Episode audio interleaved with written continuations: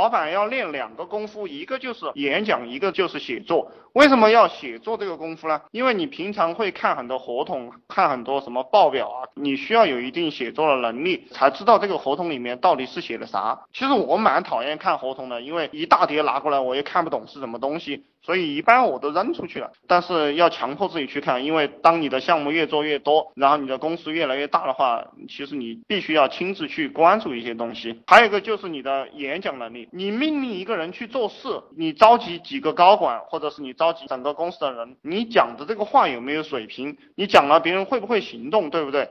那这都是靠你平常的功底。当然，我们讲用分钱的这样一个机制，但其实仅仅分钱是不够的。你的管理手段，你这个老板的个人的人格魅力，其实很多都是通过你的讲话能力体现出来的。所以说，这个有钱的人啊，越有钱的人，你们看，没有一个老板的这个演讲能力很差的。像马云、周鸿祎、李彦宏、雷军，对不对？你看这个世界上出名的，没有一个老板的演讲能力很差。政治家。这个就不用说了，我们最崇拜的这些人。我最崇拜的人，释迦牟尼、孔子这些人，他的水平多高？他的演讲水平多高？还有包括你带兵打仗，你能够把这个士兵煽动的热血沸腾，你靠什么？你不就靠演讲吗？你除了靠演讲，你还靠什么？你还靠你的写作能力。我们伟大的领袖，他就是不断的去写，不断的去写。所以说这个蒋介石打不过他。所以说富人啊，你要想富，你一定要去学演讲，一定要去学这个这个写作能力。你学演讲、学写作，不要去学那些修辞句式。你看我讲话其实是结结巴巴的，对不对？我自己也知道，但是很多都是发自内心在讲，这一点你们要特别注意。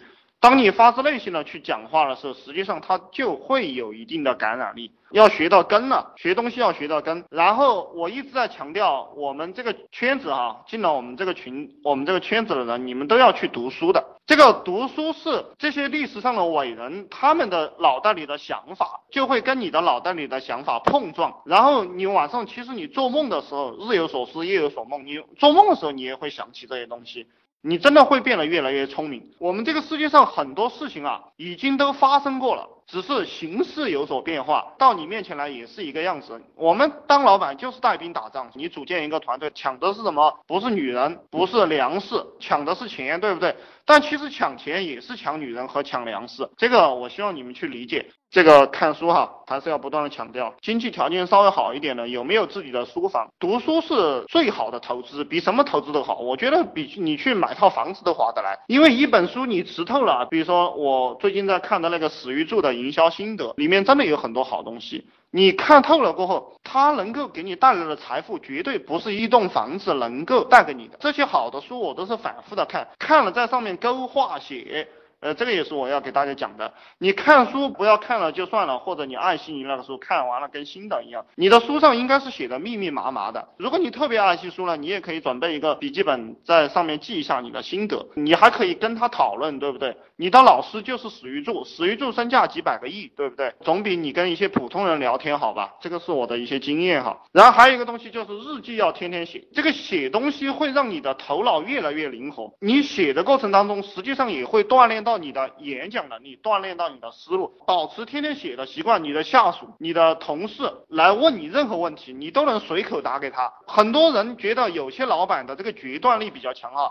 老板的决断力非常的重要，你问他一个问题，他马上就能回答你，而且告诉你可以怎么办，你按照这个方向去办，一定是能够办成的，并不是因为这个老板就是一瞬间就能知道答案，而是因为平常真的是积累了太多的这个经验，太多的思考。我们老板就是一个思考者，对不对？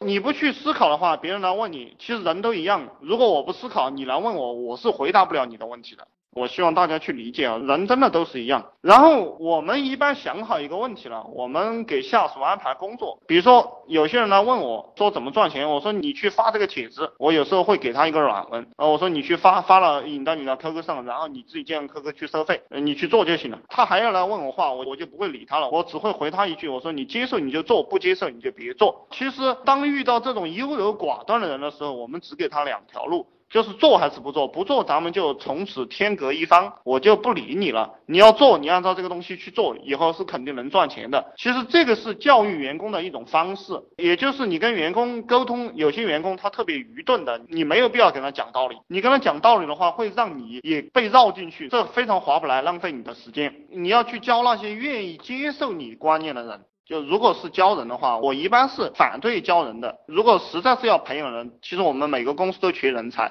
你们自己在带团队的应该都知道，不管你的公司做多大，你都非常的缺人才。我们自己培养人才的时候，我们要选好苗子，不要选那种老是跟你理论的，选那种听话的去执行的。你不要认为听话的去执行的没有脑袋，他也有脑袋，他会去转的。